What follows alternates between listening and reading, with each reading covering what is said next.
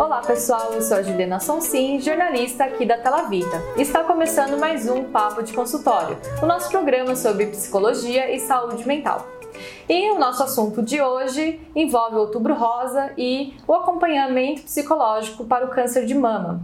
E para falar sobre o assunto, estamos aqui com a psicóloga Sônia Pitiliani, nossa psicóloga Tela Vita, especialista em psicologia clínica e psicologia oncológica. Tudo bom, Sônia? Bem-vinda. Tudo bom, Juliana?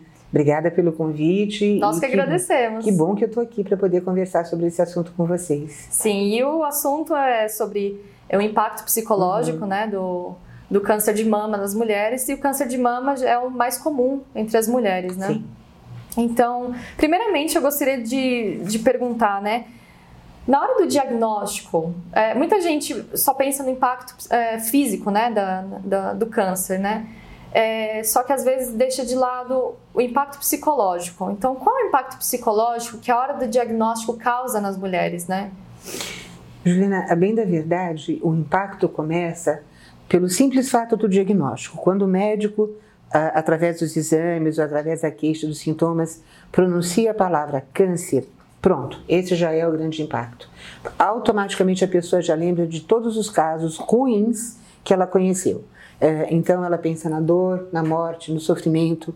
Quando se fala de câncer de mama, automaticamente o que as mulheres pensam é: mas eu vou ficar careca. Então assim, é, o, o impacto ele é físico, ele é psíquico, ele é social, ele é cultural, né? Porque existe uma cultura aí na questão de, do, do, câncer, como uhum. se a gente estivesse pensando ainda 30 anos atrás. E a medicina está muito revolucionada hoje nesse sentido. A gente tem muita coisa nova acontecendo na área da oncologia. Uhum. E automaticamente naqueles profissionais que estão envolvidos no tratamento de qualquer paciente com câncer. Uhum. Então, o impacto ele é multifatorial. Ele, ele, ele abrange várias situações. Uhum. Mas a figura que fica ainda, porque câncer, a palavra câncer ainda é um tabu.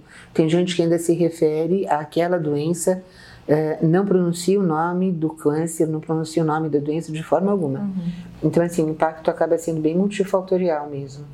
E muitas pessoas, né, que recebem o diagnóstico, muitos pacientes, é, acabam ficando né, é, tristes, assustados, o medo, é, flertar com a morte, né, com a possibilidade, enfim, mesmo que a medicina esteja avançada, na cabeça às vezes do paciente, tudo é muito né, ali imediatista, né? O medo, o medo acaba criando, acaba criando isso, né? Desconhecido, né? O desconhecido. Pessoas têm medo do desconhecido Sim. também. E qual que é o perigo desses sentimentos, né, da angústia, do medo, né, ser a porta de entrada de transtornos psicológicos como a depressão e a ansiedade? É, o perigo é bem concreto na realidade, né? Quando a gente tem o impacto dessa notícia com esse diagnóstico, então vem à tona é, tudo aquilo que você pode imaginar. medo do desconhecido, é, medo da dor, do sofrimento, da própria autoimagem, das questões todas que vão acontecer e não só, e isso é muito bom a gente lembrar e poder estar falando para todo mundo, porque eu ainda acredito que informação, comunicação é tudo, né? Ações educativas na área de saúde é fundamental. Não é só no câncer, mas é em toda e qualquer doença de impacto grave. Toda vez que tem um diagnóstico, uma doença grave, vem à tona e aflora todos esses sentimentos.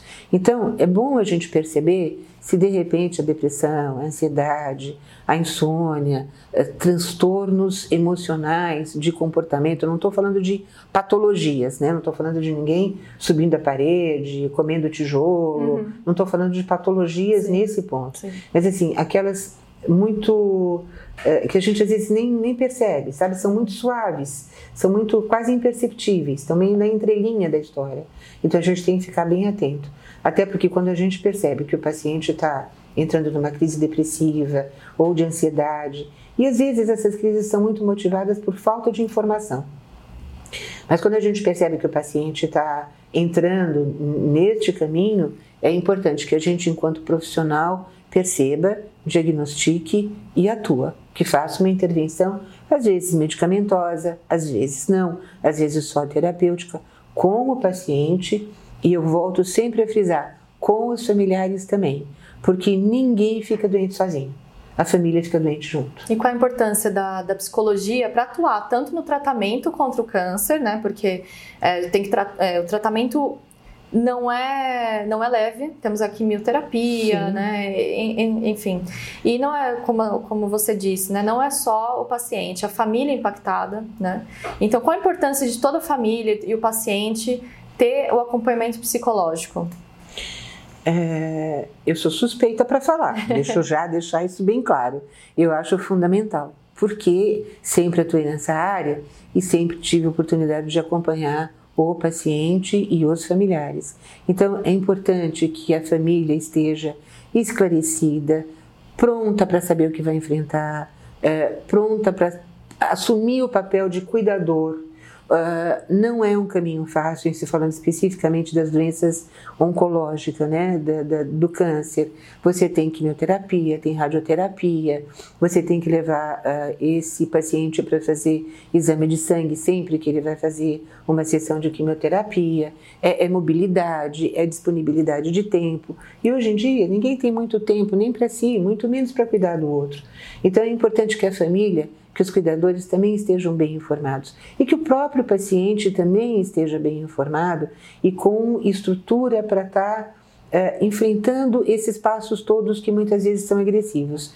Cirurgia, diagnóstico, que por si só já é uma impacto, barra, né? já é um impacto, é, cirurgia, pós-operatório, é, tratamento de quimioterapia, que aí se arrasta por seis, oito meses, às vezes um ano às vezes a intervenção de radioterapia uhum. e algumas outras terapias mais modernas que a gente tem. Sônia, uma questão muito delicada para as mulheres é a questão da mastectomia, que é a retirada das mamas, né? uhum. né? Como que isso impacta a mulher? Porque é uma questão psicológica, social, de aparência, de, de tudo, né? De, de como aquela mulher sempre foi, enfim. Sim, da questão da autoimagem, né? Isso. São duas coisas. Quando se fala de câncer de mama, diferentemente de outros tipos de cânceres que a gente às vezes é, encontra no consultório, é, a, o impacto maior é a autoimagem pela retirada das mamas, que nem sempre é necessário, a, a, gente tem que dizer aqui que muitas vezes existe o aspecto da quadrantectomia, onde você retira um quadrante da mama e por isso a importância da prevenção do câncer, uhum. da detecção inicial desse câncer de mama, porque muitas vezes ele não está na mama inteira, ele está só num aspecto e você tira só o quadrante. Mas seja o quadrante, ou seja a mama, ou sejam as duas mamas, porque hoje em dia nós temos aqui uma corrente um pouco mais americanizada, um pouco mais radical, que muitas vezes, em determinadas situações, já faz a mastectomia radical das duas mamas. É, isso mexe e impacta diretamente na autoimagem. É, e logo depois a questão do cabelo. Então, são, são, são dois impactos muito sérios que a mulher tem no corpo e isso redunda em toda a sua questão de autoimagem, a sua questão social, a sua questão de trabalhar. Ah, como que eu vou trabalhar desse jeito, né? Como que eu vou trabalhar sem cabelo? Autoestima. Então, né? sim, e, e, às vezes a gente, eu até oriento às vezes pacientes minhas, vamos vencer isso e vamos continuar trabalhando se possível. E é importante que as empresas também sejam coniventes com isso, no sentido de apoiar essa mulher, de ver que muitas vezes ela continuar trabalhando e, e, e com as devidas ressalvas, parar aqueles dois, três dias por conta da quimioterapia, é, é uma forma de tratá-la com um, um, um, valor muito grande, uhum. porque aí ela não se deprime pela falta do trabalho, sim. ela continua trabalhando. Tem, é outra tem, mudança, né? Sim, tem empresas extraordinárias com as quais às vezes eu me relaciono com o pessoal de recursos humanos ou uhum. com a uhum. chefia imediata e essa essa doente, né, mesmo com a mastectomia, com uma série de restrições físicas, que é importante uhum. que isso é, fique ressaltado, mesmo com essas limitações, com a quimioterapia, com a queda de cabelo, essa pessoa continua trabalhando. E isso é tão bom, essa inserção social, mas o impacto, como você falou, é, ele acaba sendo uh, físico, psicológico, social, laboral, financeiro. Né? A gente tem que colocar isso uhum, também como uma sim, coisa importante. Sim. Uma coisa é você estar tá trabalhando e receber o teu salário aquele cheio esvaziado no final do mês, né? E outra coisa é você de repente ter que ir para a fila do INSS e está dependendo de uh, um recurso do governo para poder estar se mantendo. As medicações que são caras, quer dizer, tudo isso é, é complicado. Né? Então são muitos fatores que, que muitos, envolvem, né? Muitos, muitos. Não é simplesmente né, falar do físico, né? Não, nem só do físico nem só do emocional. Sim. Do mesmo jeito que eu falo, gente, não adianta sair por aí colocando fitinha. Tá? Porque hoje em dia todo mundo coloca fitinha rosa, fitinha azul, fitinha verde, fitinha amarela. É uma fitaiada que não tem tamanho. vamos, vamos falar abertamente sobre prevenção. Uhum. Vamos falar abertamente sobre a, a inserção do paciente que está adoecido na sociedade, continuando a ter suas funções. Isso é importante. E o transtorno psicológico, né, é, a depressão, né, ou, ou, antes disso a tristeza, né, ela pode piorar o tratamento do câncer? É, Os transtornos psicológicos em pode, geral, né? Pode. Vamos pensar, o câncer é uma doença que é sistêmica, ela atinge o organismo como um todo. Uhum. Tanto que a quimioterapia, ela é aplicada de ponto de vista sistêmica também, né? É, então, assim, o fato de você estar tá com uma doença que você tem uma abrangência muito grande faz com que você, do ponto de vista físico e do ponto de vista emocional, fique mais é, fechado, mais triste, mais deprimido. Sim, a gente fala depressão, deprimido no sentido interiorizado, não necessariamente aquela depressão, você ficar chorando, uhum. sem sair do quarto o dia inteiro, sem querer tomar banho, mas aquela depressão basal onde você não tem ânimo para nada. Isso faz com que o seu sistema imunológico, é, que é físico, que é bioquímico, tenha uma queda muito grande. Uhum. Então, se você já está é, desfavorecido pela questão do adoecimento, por tudo isso que envolve os aspectos emocionais, sociais, culturais, financeiros, laborais que envolve o diagnóstico de uma doença grave.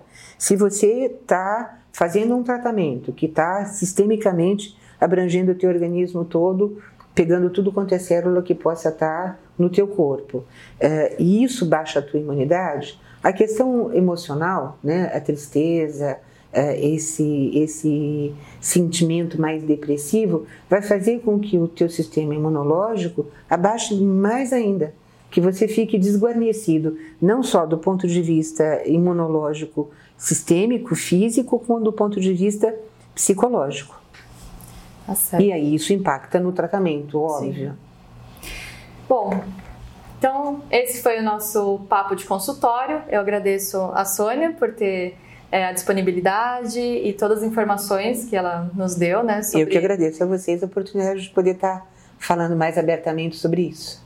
E se você quiser tirar alguma dúvida sobre o que a Sônia comentou aqui no vídeo, ou se você tiver alguma sugestão de pauta, manda pra gente através das redes sociais. E fique ligado sempre nas nossas redes, no nosso Facebook, Instagram, YouTube e se inscreva no nosso canal. Muito obrigada e obrigada, Sônia.